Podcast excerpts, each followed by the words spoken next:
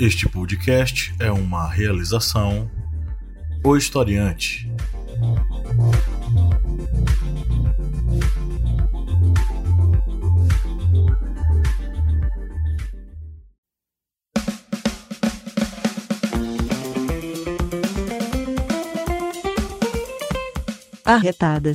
Vozes femininas sobre assuntos sociais.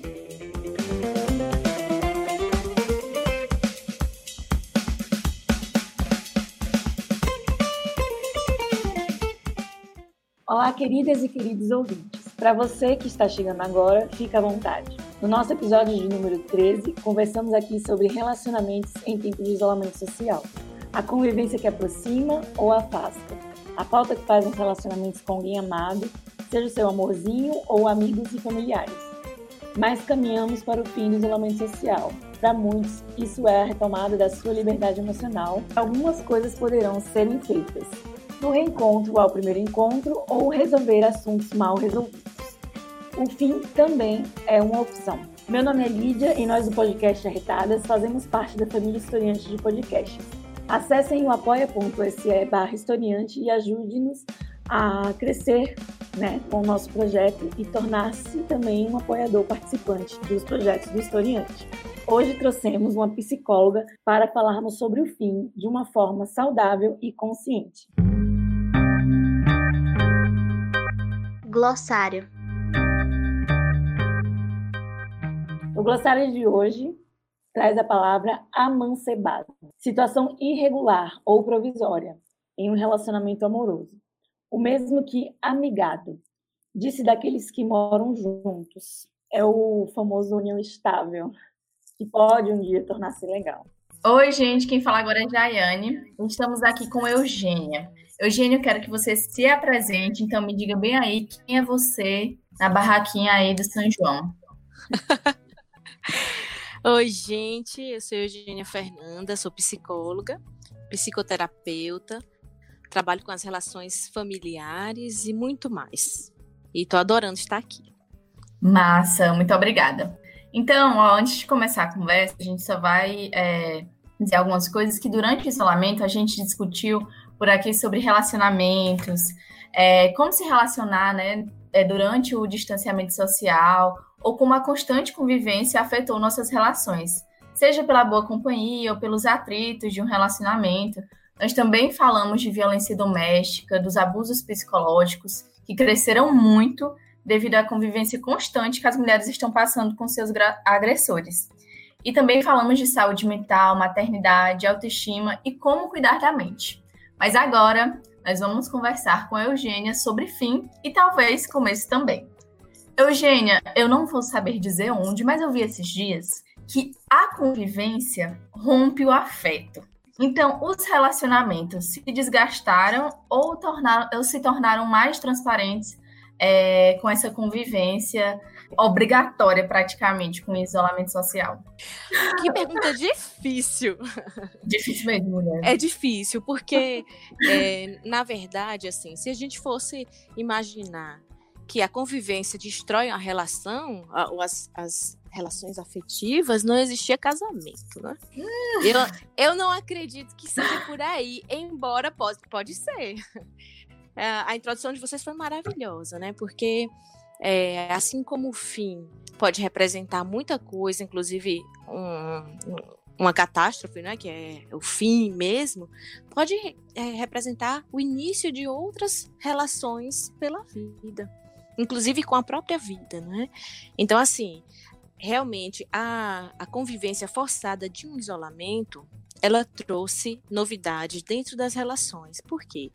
Porque foi uma, uma relação obrigatória, no qual não tinha só o sentimento que existia com a pessoa. Existiu o sentimento do medo, o sentimento de não saber o que estava acontecendo ao nosso redor também. Então, assim, o isolamento, por causa da pandemia, ele trouxe é, sentimentos novos para dentro de casa. E aí influenciou muito, porque para o bem e para o mal. Não é? Para quem já estava mal na relação, foi a gota d'água. Para quem estava precisando desse momento de A2, A3, A4, a depender de quantas pessoas estavam na família, foi bom porque reforçou laços. Para quem precisava conhecer um pouco mais a pessoa, também serviu. Então, assim, é, esse fim pode não ter sido um fim exatamente para o sentido negativo da palavra. Com certeza. Eu acompanho algumas amigas, né, que estavam namorando e que agora é, o relacionamento ficou mais fortalecido, realmente. Já outras não, foi um completo desastre. E parece que a, carapu a, a máscara caiu total durante o isolamento. E nesse período, eu escuto muitas pessoas falarem é, dessa tal liberdade que existia e com isolamento acabou. É, será que ela existia mesmo ou era uma liberdade forjada? Então, pode ser que tenha acontecido uma, uma forma de liberdade é, um pouco de, de uma trapaça, quem sabe, não é assim? Porque se a gente pensar que estar com outra pessoa é, e durante uma pandemia a, a, a, relação com a liberdade foi cortada? Foi isso mesmo que eu entendi? É isso? Isso mesmo. Uhum.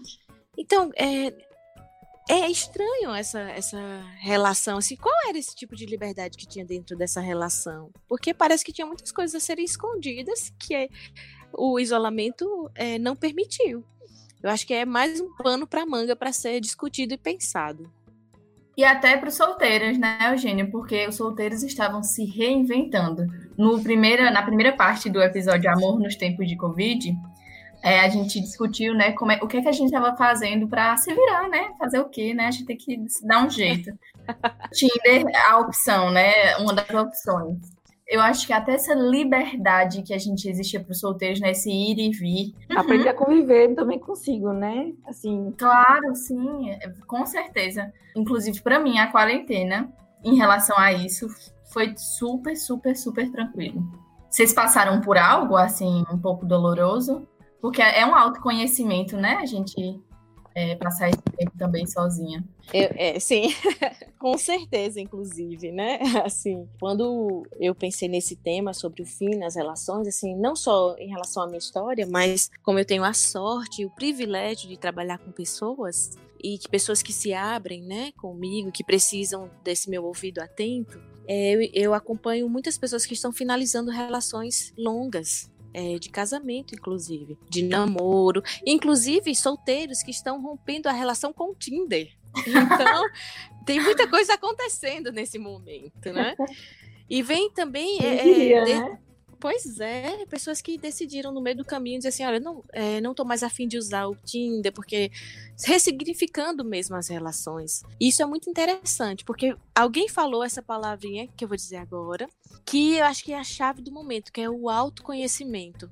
Então, pessoas que estavam dentro de uma relação, que ressignificaram, que puderam ver o que é essa relação de liberdade, inclusive, que se sentiram presas e presas de uma forma negativa na relação. Outras pessoas foi o contrário, que se sentiram muito é, largadas, ou seja, no momento onde, onde estavam se sentindo mais vulneráveis, que estavam com medo, o parceiro fugiu emocionalmente totalmente, assim, não queria conversar, não queria trocar, inclusive sem sexo, mesmo estando no mesmo ambiente. Então houve um, um distanciamento, mesmo as pessoas estando juntas.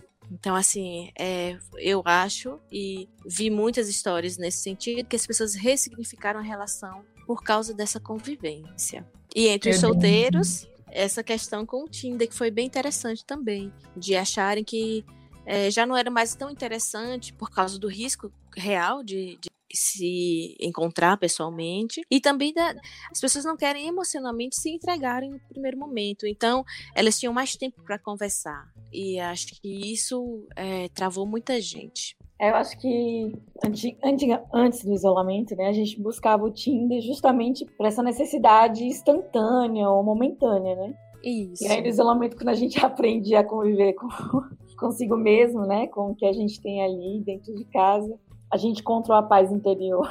Isso foi o meu caso. Eu baixei o Tinder internacional, né? Eu pensei, hum, vou encontrar o amor da minha vida. E quando acabar a quarentena, eu vou embora desse país. Bom, eu, eu sou pisciana, né? me apaixonei por uma semana. Eu realmente achava que a gente ia ter um futuro. Juntos. Ai, amiga, você é pisciana, eu também sou pisciana. Eu tô sou, entendendo tudo que você tá falando. aí eu falei, eu cansei. Aí passei essa semana, eu falei, ah, abusei desse negócio. Desinstalei até hoje, nunca mais. Eu falei, gente, eu, que eu conto para as minhas amigas, o Brasil acabou com minha libido. Mas realmente eu estou bem so, sozinha. Mas porque eu já era acostumada antes. Não sei se eu, se eu enfim, tivesse outras relações é, antes, enfim, da quarentena, eu, eu teria ficado assim, bem, digamos, é, mais tranquila. Uhum. Porque eu tenho alguns amigos, Eugênia, que eu falta furar a quarentena para viver amores líquidos. Exato. Uhum. É triste, triste, triste, triste. Essas pessoas, elas estão procurando o quê? Existe alguma resposta para isso? Olha, todo, todos nós procuramos uma coisa. Todos nós procuramos o prazer, não é? Tem uma frase muito legal é, de um filme chamado Super Outro, que não tem nada a ver disso, com o que a gente está conversando aqui, mas é um filme muito bom, de um baiano. É, tem, tem uma frase que diz assim: ó, todo organismo quer orgasmo. Então, todos nós procuramos isso, procuramos a, é, a felicidade, seja ela de que forma que for, é, da forma que te apetece mais. Então, assim, seja nas relações sexuais apenas, o que não é só apenas, porque a gente sabe que tem muita coisa envolvida nisso, é, tem uma carência afetiva, tem tudo, não é? E tem o prazer, que é o mais importante da história, mas é isso, as pessoas estão procurando ser felizes. E aí, minha amiga, quem tem a oportunidade vai vai tentar fazer. Então, a, e, e, inclusive a quarentena trouxe o fim disso também, né? O fim dessa liberdade a gente é, fala assim, cortou-se um canal de comunicação que, era, que facilitava as relações, não é? Que é não só você, mas muita gente desinstalou o Tinder por causa disso. Muita gente nem começou um namoro que estava para começar. As pessoas, inclusive, é, desistiram de casar nesse momento também. Então, olha quanta coisa foi finalizada só para falar sobre relação. Sim. E quando a gente fala de fim, né, a gente não fala só de fim é, de relacionamentos amorosos também Exatamente. de amizades, né? É, e nesse período existe também muita cobrança indevida, muitas amizades tóxicas, né? Que antes a gente não conseguia enxergar e que hoje consegue, por esse autoconhecimento, né? Essa reflexão exigida é, durante a quarentena. Então, pode explicar como essa questão das amizades tóxicas ficaram mais acentuadas nesse período?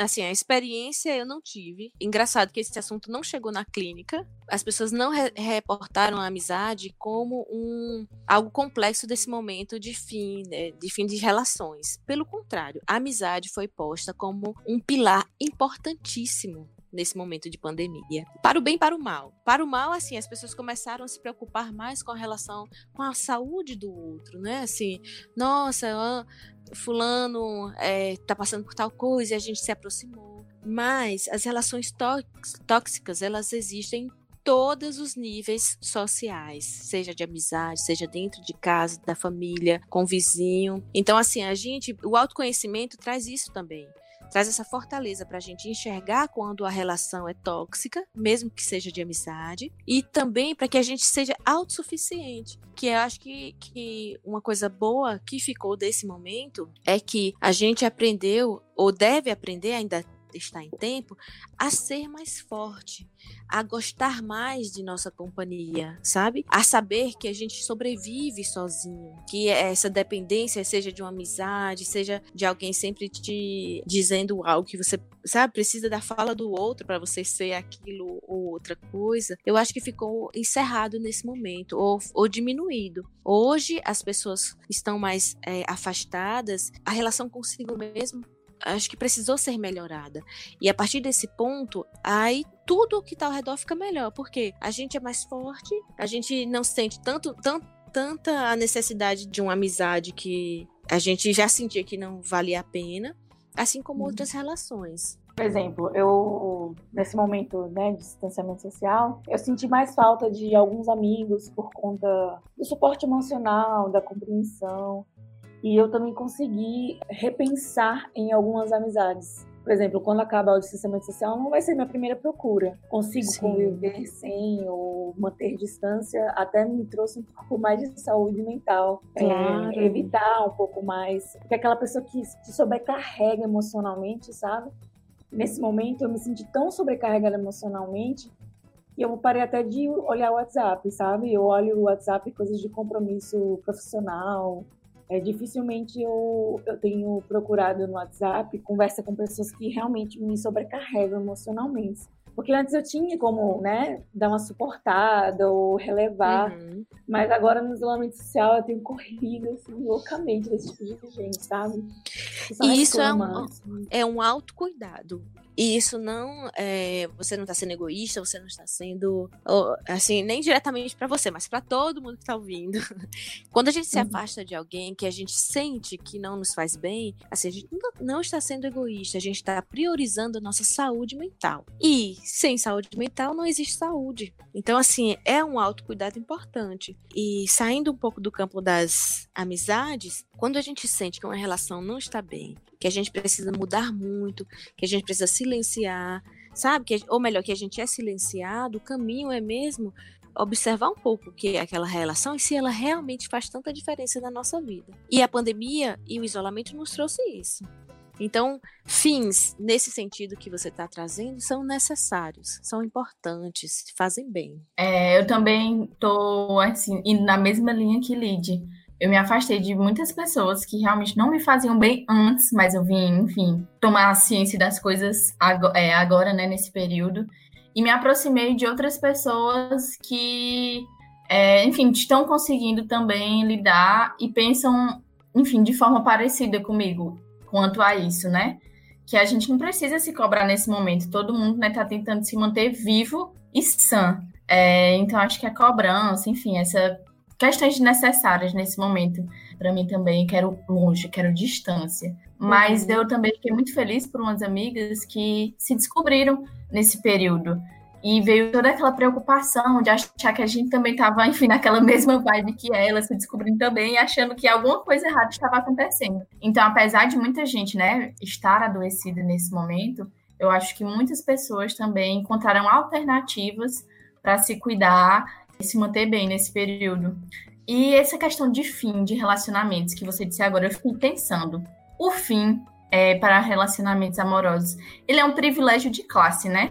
Porque existe a dependência e tal. Então, não vão ser todas as mulheres nesse momento que, mesmo tendo todos os motivos possíveis para dar um fim, vão poder fazer isso.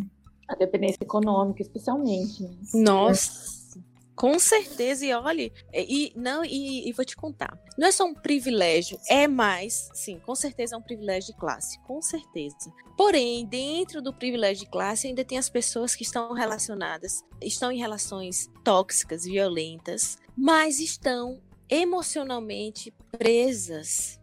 Que pessoas que, que têm um financeiro bem estabelecido, mulheres que são independentes financeiramente, e mesmo assim se mantêm dentro de uma relação. Por questão de, de aparência, não é? Dentro do, do círculo social delas, aquela relação é importante. Então, assim, é, quando a gente fala de um fim de relação, aí não entra só a questão financeira, en- entram outras páginas que precisam serem ditas e lidas e vistas e entendidas, porque tem mulheres que são fortes, que são tudo aquilo que a gente é, acha bacana, mas ali por dentro ela tá é, amargurada dentro de uma relação que ela não vê possibilidade de sair. São emocionalmente dependentes. E esses sinais, essas mulheres dão sinais, enfim, que estão sofrendo e não conseguem, enfim, expressar, é, pedir ajuda. Serem E até se ajudar mesmo, mesma, né? Pois é, olha, assim, precisa. É engraçado que essas pessoas chegam na clínica. São espaços é, que a psicoterapia acolhe. Por quê? Não tem julgamento, ali não importa se ela é esposa de fulano de tal que é grande na sociedade ou não, não importa. Se a família apoia ou não. Então, assim, na clínica eu recebo mulheres dessa forma. E como mulher, eu me sinto muito triste. Né? Como profissional, eu tento é, fazer o meu trabalho de forma que essa pessoa seja acolhida e reconheça os próprios sinais, porque também como psicóloga eu não vou dizer para ela, olha, você está passando por tal coisa, não é o meu papel. O meu papel é que ela receba um espelho para que ela veja o que está acontecendo. Então, assim, tem muitas mulheres que reconhecem há é, três anos que estão numa relação ruim. E chega um momento em que ela começa a sentir forte, mas assim, é um degrau, depois outro. É interessante porque relações dessa forma, elas estão muito relacionadas à, à violência psicológica, por exemplo. E que uma hora ou outra viram violência física ou uma violência patrimonial, sabe? Sempre tem um tipo de violência é, que começa no emocional e, e vai para o físico. Então aí sim as pessoas começam a dar valor à fala dessa mulher. É, eu lembro um caso, por exemplo, da Luísa Brunet, e que sim, apanhou. Bem grande. E, exatamente. Então, assim, essa mulher lindíssima, daquele jeito que ela, ela, precisava. O que, que ela precisava para sair de uma relação? Infelizmente, precisou chegar a vias é, de violência física. Então, não é fácil uhum. falar sobre a violência emocional e julgar as relações que estão ali.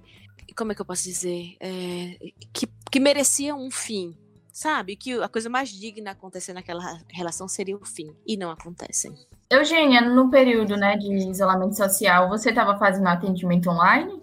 Sim, é, estou ainda, na verdade, é. não voltei. É, assim, é assim que, que aconteceu, em março, não é? Começou a, a discussão. Eu, na verdade, eu voltei para a cidade em fevereiro, então tive pouco tempo para voltar, para atender pessoalmente. Então, os meus clientes aqui de Petrolina voltaram já na forma online.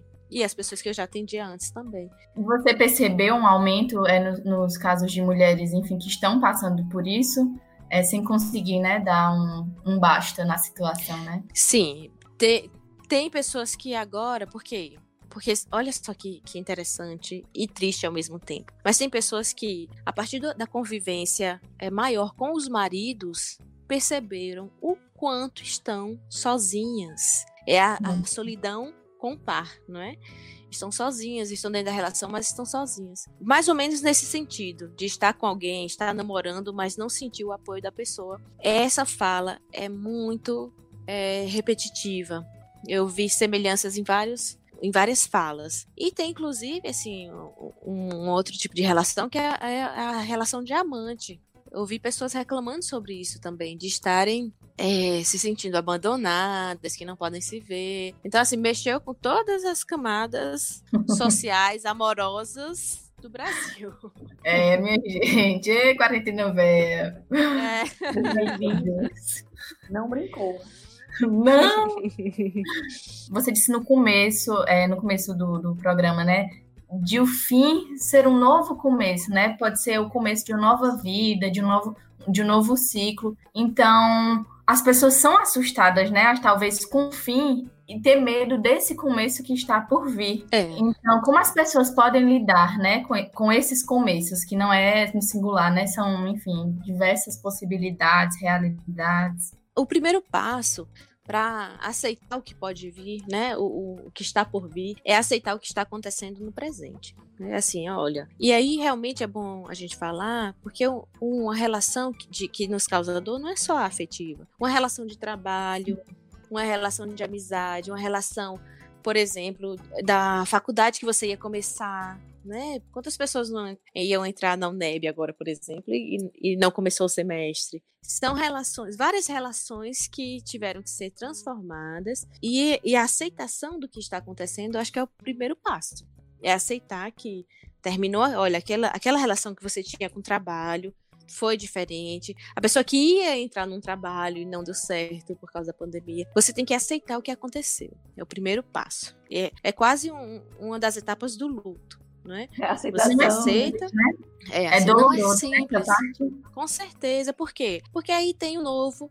O novo a gente não sabe o que é, então assusta. E tem outras relações, assim, as relações de perdas, né? Você perde um sonho que você projetou ali. Mas o que, que eu trago para vocês, para todos, para vocês meninas e vocês que estão ouvindo? Assim, a, a gente tem que trabalhar no sonho. Ou seja, não deu certo tal coisa que eu gostaria muito, vamos ver outra coisa. Foi alguém que você gostava muito que terminou? Olha, veja a sua experiência, quantas pessoas você já gostou, deixou de gostar. o mundo é tão grande, olha quantas pessoas legais podem aparecer. A mesma coisa com o trabalho, pode aparecer uma outra oportunidade, sabe? Assim, a gente precisa olhar o, o futuro com esse olhar de de esperança, mas também de preparo. A gente tem que estar preparado para entrar numa nova relação, preparado para estar num outro trabalho, olhar para o futuro, trabalhando no hoje. Seria é, isso. Eugênia, fim também, é, infelizmente, né? Algumas famílias são azeiras que são, como diz aqui no Ceará. E é. esse momento, né, serviu para muita gente se conectar, né? Porque, enfim, pela correria do dia a dia, esquecia, de uma mensagem, de um ou, um simples oi. Mas outras também notaram que a família não tem jeito mesmo. Eu, eu acho que tem família que nessa quarentena, se tinha que acabar com um, acabou. Essa pessoa que está passando por isso, né, teve que voltar, por exemplo, para sua cidade natal e uhum. está passando por, por esse momento de aprisionamento com a família. Como é que ela consegue lidar? Eu vou te dizer uma coisa, não é segredo, todo mundo sabe as últimas eleições já fizeram desserviço às famílias brasileiras, né? É verdade. Não minha é? tia me deu uma boneca de Bolsonaro. Eu disse pra minha mãe que essa semana eu ia sapecar ela no muro. Só ia tem que esperar um dia de mais raiva, que ela Pois é, então, olha só. Então, assim, a gente já, no Brasil, já estamos passando por um abalo na família desde as eleições. E eu não tô brincando, tô falando sério. Com certeza, a, esse confinamento nos trouxe um, um desafio, que é olhar o outro e não olhar só o lado negativo porque senão a gente não consegue manter relações. E eu sei que ah, eu sei que é um quadro mais adiante, mas eu vou adiantar. Nesse momento eu preciso passar pano para algumas pessoas. É talvez até perdoar a ignorância, talvez é, perdoar a falta de maturidade ou a falta de, é, de pensamento crítico ou de, de uma leitura do mundo. Eu acho uhum. que entre as famílias é preciso ter uma paciência diferente. Não é? Sim. Porque assim, se a, gente, se a gente for pensar, nós estamos passando pela vida, todo mundo junto, não é? Estamos falando de fim, de finitude. A vida acaba em algum momento. Embora para pessoas religiosas, de algumas crenças, não acabe. Mas assim, digamos que essa existência carnal desse momento vai acabar. Então, assim, será que vale a pena a gente olhar só para o lado da crítica, só para o lado do, da desavença? Será que não seria o um momento também da gente fazer um, um movimento contrário a, a, ao que é esperado no momento? Eu acho que eu gostaria de deixar essa mensagem, porque muitas relações precisam ser curadas. É dentro da família que nós temos os cortes mais profundos na alma, infelizmente. É verdade. E para finalizar, Tia, qual a sugestão, dica, conselho é, você dá para as pessoas, enfim, passarem por esse fim? Além dessas dicas que você já deu anteriormente. Eu queria trazer a fala de um filósofo, teórico, político, historiador, um senhor, é, professor, e, se não me engano, ele é moçambicano. E ele fala assim: olha, que o isolamento o medo do isolamento está relacionado ao nosso temor de confrontar o nosso próprio fim. Então, assim, a minha dica é que a gente possa pegar esse momento que a gente está passando, tentar crescer emocionalmente, rever as nossas é, relações, inclusive consigo mesmo, é criar novos sonhos, né, para a vida, novas, novos comportamentos, é aceitar que agora é comum a pessoa se sentir ansioso, é acolher também os defeitos, porque os defeitos ficaram muito aparentes também. Então, assim, é a aceitação, é o pensamento de mudança eu, e também o cuidado, que é muito sério. Eu fiz uma, uma fala hoje mais cedo e botei até um pedacinho lá no, no meu Instagram falando de como uh, existe uma forma é, do governo manipular as informações, não é? Assim, infelizmente, o Brasil não erradicou a doença. O Brasil simplesmente desistiu de lutar, desistiu de combater o Covid-19. E isso trouxeram numa fala muito positiva, assim, ao abrir o comércio, abriu-se uma imagem de que estava tudo bem. E isso é um, isso é algo assim que está mexendo com o emocional das pessoas. As pessoas sentem que está tudo bem e que não está. Sabe, isso é manipular o comportamento. Então, assim, a minha dica é: sejam críticos, olhem para o lado, leiam as notícias, cuidem de si mesmo e cuidem de quem está ao lado. A gente precisa sobreviver. Né? E sobreviver também emocionalmente, porque o, o momento é, tem mexido muito com, com o psicológico de todos nós. Então, vamos cuidar da nossa mente, do nosso corpo, pedir ajuda quando necessário, perdoar o que puder ser perdoado e esquecer o que não tiver perdão. Minha dica é essa. Ah, sim, gente, eu, eu acho que eu não falei o nome do filósofo, né? É Ashley Membe. Ele é africano, um senhor incrível que eu gostaria que as pessoas fossem lá procurar. Enfim, é, eu acho que é isso, assim. Quando a gente é, pensa no fim, não pensar é, que o fim é algo permanente, porque nem o fim é permanente, né? A gente, é. olhando pelo lado da morte, é uma quebra muito grande na realidade é, da pessoa que, que está convivendo com, com essa perda, com o luto, é. Mas até para quem perdeu, sabe que não é o fim. Existe uma outra forma de viver e é preciso encontrar essa outra forma para as pessoas que perderam o trabalho e que daqui para frente também vão ter um problema relacionado a isso, né? Nós vamos ter, nós brasileiros, então também tentar ser pacientes nesse momento, é usar a, os recursos que são possíveis e pensar sempre assim que vai passar, que o Brasil vai se recuperar, mas que não encarar também um, um fim da, da relação de trabalho como algo é, permanente, que não é as coisas mudam e sempre existe um novo trabalho, uma nova forma de, de fazer dinheiro, o empreendedorismo, tá tudo aí. E dentro das relações amorosas, eu acho que é o mais importante e o que a gente tem aprendido muito é o amor próprio, é primeiro conhecer é, as nossas necessidades, sentir o que a gente quer e viver relações saudáveis, porque tem muita relação que as pessoas estão juntas, mas é como se não estivessem. E, e o fim dessa relação não traz mal, pelo contrário, nos traz a possibilidade de viver realmente um amor, de viver realmente uma relação que vale a pena tudo que, que, que a vida nos traz para enfrentar juntos, né? Então não vê o fim como um fim permanente, vê como uma nova possibilidade e um aprendizado para a vida. Sim, tem um trecho do poema de Guimarães Rosa, que é o que a vida quer da gente é coragem, né? E é basicamente isso, que a gente não tenha medo, né, do que desse novo que está aí batendo na porta, que pode trazer muitas coisas boas também.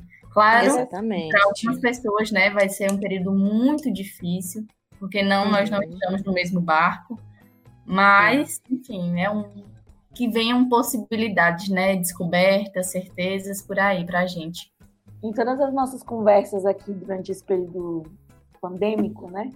Eu acho interessante que a gente sempre leva um denominador comum, que é a prioridade, né?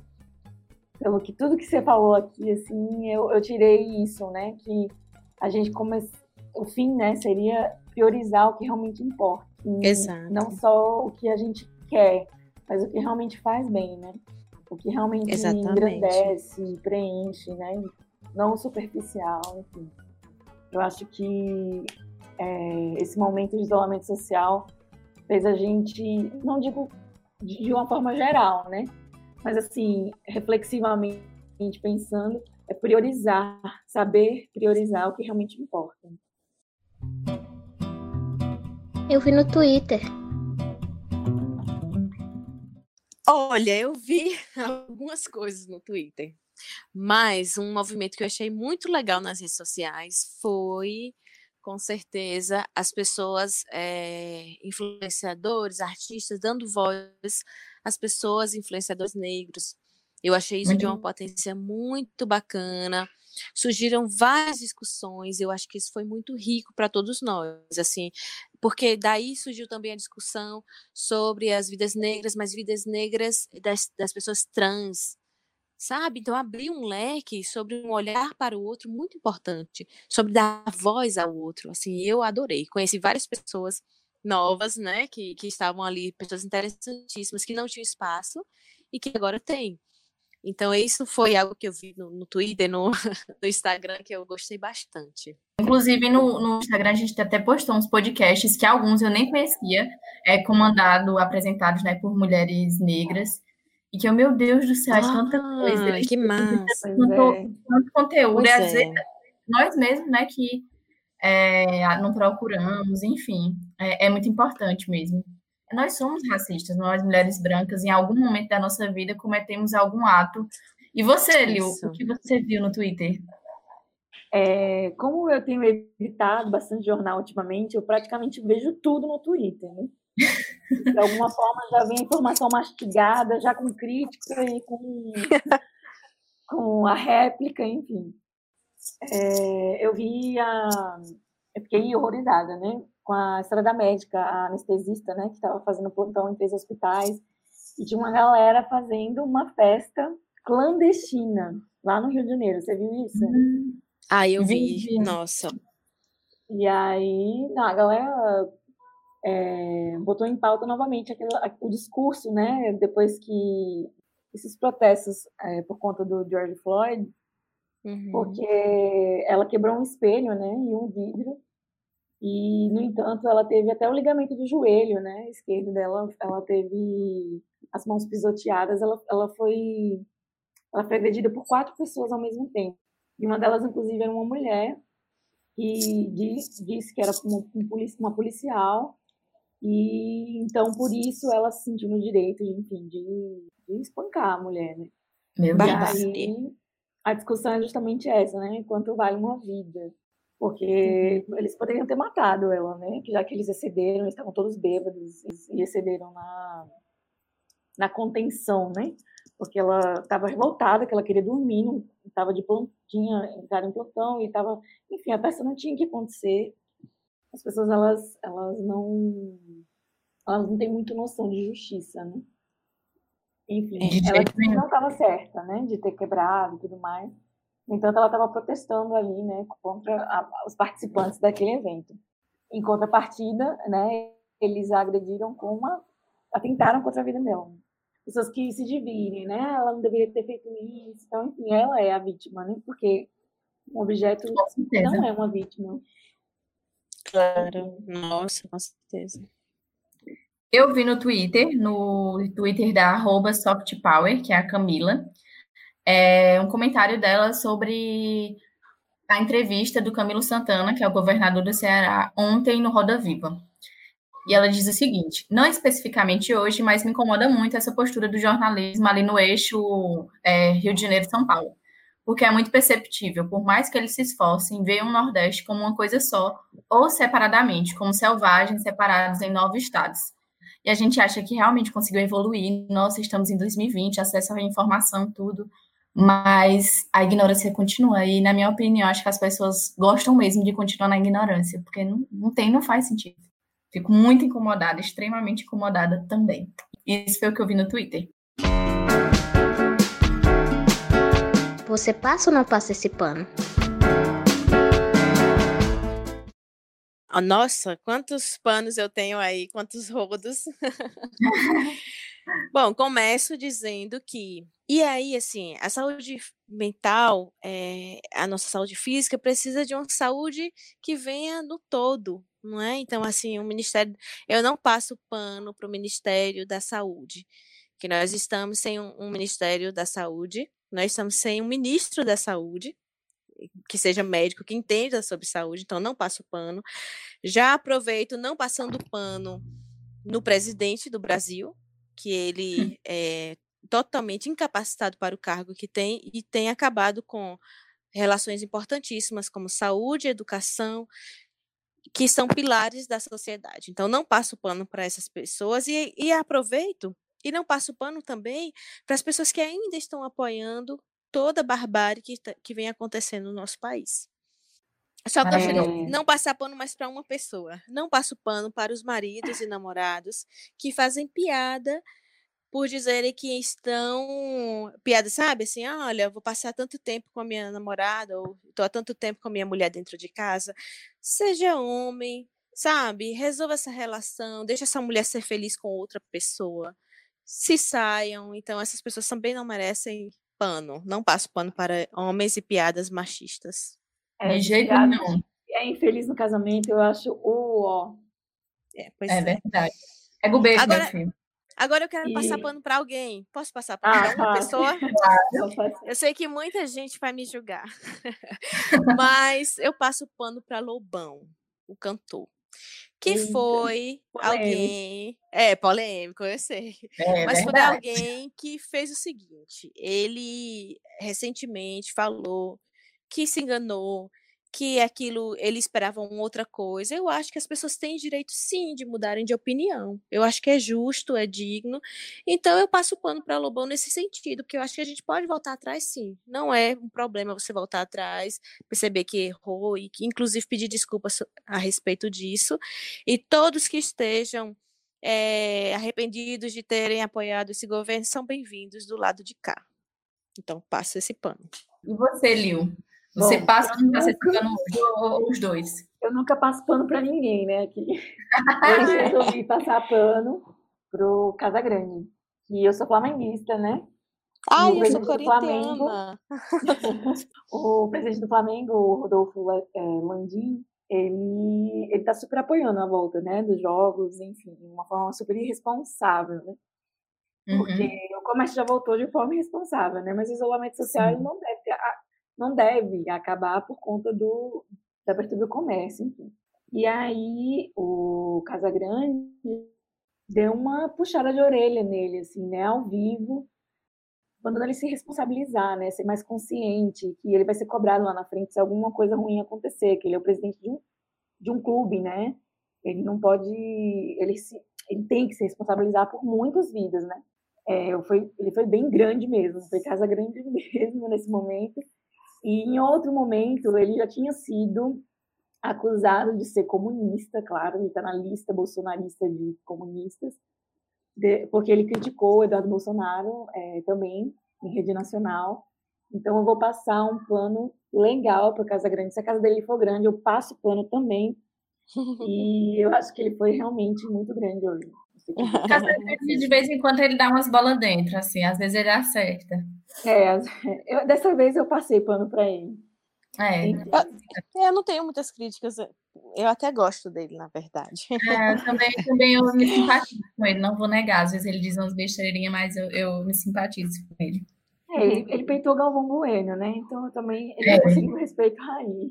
Com certeza, ele tem o respeito do Brasil. Minha gente não gosta de Galvão Bueno, não. E a gente precisa também, né, de pessoas é, do nível dele e da visibilidade que ele tem, que tenham essa consciência, não só de, de ter para si, mas de levar a outros ao redor dele a pensar sobre aquilo. E principalmente no esporte, né, que é, jogadores em todas as categorias, às vezes eles têm muito receio de se posicionar e acabar perdendo patrocínio, essas coisas, enfim. E ele é, falar isso em público já é um, um um pontapé né, para outras pessoas também é, tomarem coragem a se posicionar também nesse sentido. Eu não vou passar pano hoje, porque, meu Deus, para quem já para quem não sabe, né, a gente, o, o, podcast é localizado, a nossa casa aí é em Juazeiro, na Bahia, e o prefeito de Juazeiro é Paulo Bonfim, da cidade vizinha Petrolina, é Miguel Coelho. Eu não passo pano para nenhum dos dois, porque a reabertura do comércio é, nas duas cidades foi totalmente irresponsável a cidade tava, as duas estavam uma bagaceira, aí do nada, dois dias depois, Miguel Coelho é, se pronuncia e disse que tá perfeito. Achataram a curva. Achataram a curva de onde, minha gente? Pelo amor de Deus. E Paulo Bonfim, eu não sei onde ele enfiou o dinheiro que ele recebeu, né, para fazer teste, porque ele agora que começou a fazer teste, a bagaceira tá, tá rolando. Inclusive, essa semana, nós estamos gravando aqui na primeira semana, né, de junho? É isso? É isso. É. O Ministério Público é, vai começar a investigar casos, os leitos né, hospitalares que até Na então, verdade, é assim.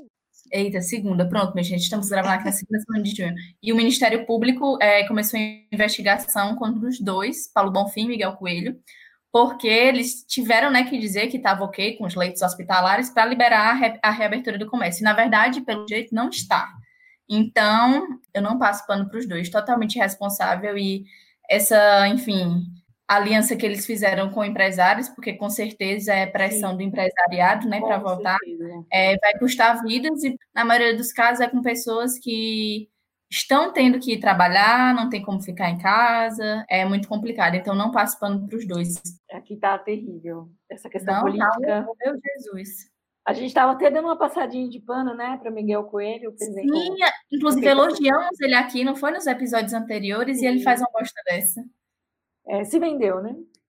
É, vendeu. Real, real. Indicação.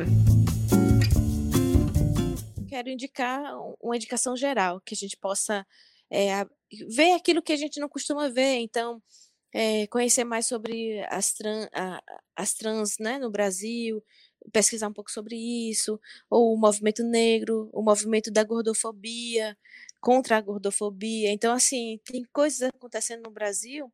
E, e eu, como psicóloga, assim, acho importantíssimo que a gente dê ouvidos para essa população. Por quê? Essas populações. Porque o sofrimento mental, ele não está só é, é, na esfera pessoal. A pessoa não é só triste porque por questões pessoais, não. Geralmente, a própria sociedade empurra essa pessoa para um abismo de sofrimento. E essas populações, elas são mais propensas a serem é, massacradas. E, e, infelizmente, ainda são pessoas que não têm acesso à saúde mental. Então, acho que conhecer essas causas é muito importante. Então, essa é um, a minha dica que eu deixo aí. Massa. Liu, e qual é a sua indicação de hoje?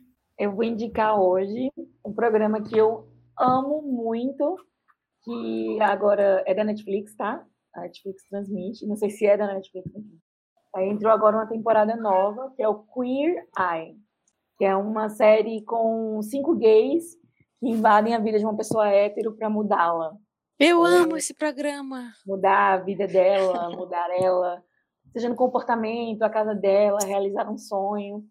Enfim, eu acho incrível o trabalho que eles fazem. E é lindo. Eles, eles são gays, né? Então, muitas pessoas até aprendem a deixar seus preconceitos de lado, né, para poder aceitar a ajuda deles. É muito divertido, é engraçado. Lindo. E no final você tá lá chorando de morrer.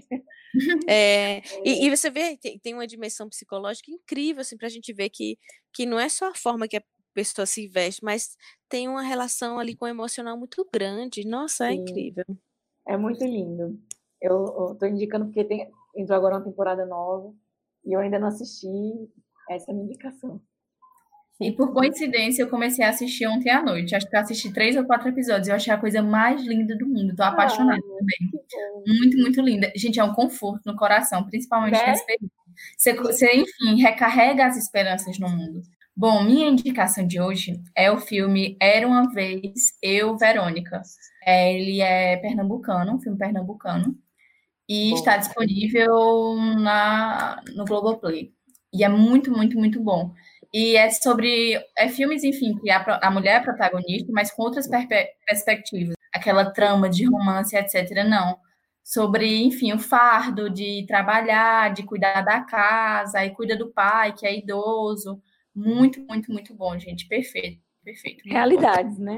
Sim, sim, muito bom. O filme pernambucano, o cinema pernambucano, né? É incrível. E aqui acabamos o nosso programa. Foi ótima a conversa. Tenho certeza que quem escutar vai é, sentir afeto nesse episódio. E muito obrigada pela participação. Liu, muito obrigada também. Obrigada, gente. Ai, obrigada. Posso agradecer? Claro. Ai, obrigada. Assim, é muito bom eu poder poder falar e poder ouvir também, não é? E aí eu queria deixar só uma coisinha assim, é, como a gente está falando de fim, vai ter um fim também da, da pandemia, vai ter um fim do isolamento e a gente vai voltar para a rua em segurança, vai voltar a se ver, vai voltar a, a, se encontrar, a fazer amizade, a voltar para o Tinder, a começar novas relações. E aí, assim, esse é o momento, talvez até da gente aproximar de outra forma. E aí eu queria deixar um recado assim, olha, o que foi combinado na pandemia tem que ser realizado no pós-pandemia. Soltar esse recado assim para o vento, para que novas coisas aconteçam nas nossas vidas, assim, aqui para frente. Um beijão e obrigada. E, e, e, quem quiser me encontrar, eu estou no, no Instagram, Eugênia Fernanda Cabral. Acho que é fácil de me encontrar lá. Um beijão, meninas. Ela pode obrigada. entrar em contato, né, com você, para, enfim, marcar atendimento. Claro. Marca atendimento, eu faço um trabalho social também, que é com valor reduzido para as pessoas que precisam. Estou disponível, assim, precisou de mim, a gente conversa e, e eu acho isso importante também, que a gente precisa facilitar esse acesso à saúde mental. Eugênia, inclusive, está mais que convidada, né, para quando essa pandemia acabar, agora me senti inspirada, é no nosso espaço físico, né, viu? Vai ser uma foto histórica. Ai, meu sonho! A gente, tá louco para meu sonho. Finalmente. Eu fico só pensando de que voltar a gente postar finalmente a foto, nossa primeira gravação depois da pandemia. Oh, Meu Deus, o sonho. coisa ali. Olha aí, e isso é, é trabalhar no sonho, exatamente, né? no pós-pandemia. Tem que ser assim. Vai acontecer, está perto. Quer dizer, não está muito perto, né? Vai porque ser. estamos no Brasil, mas vai, vai acontecer. É, gente, inclusive, vai. por favor, sigam no Instagram, é, retadaspodcast, underline. E também você pode ajudar a gente né, a continuar com esse projeto apenas com quatro reais aí mensais. É no apoia.se barra historiante. E é isso, gente. Muito obrigada. Bora aí dar um tchau. Tchau. Tchau, tchau. tchau, tchau. Até a próxima.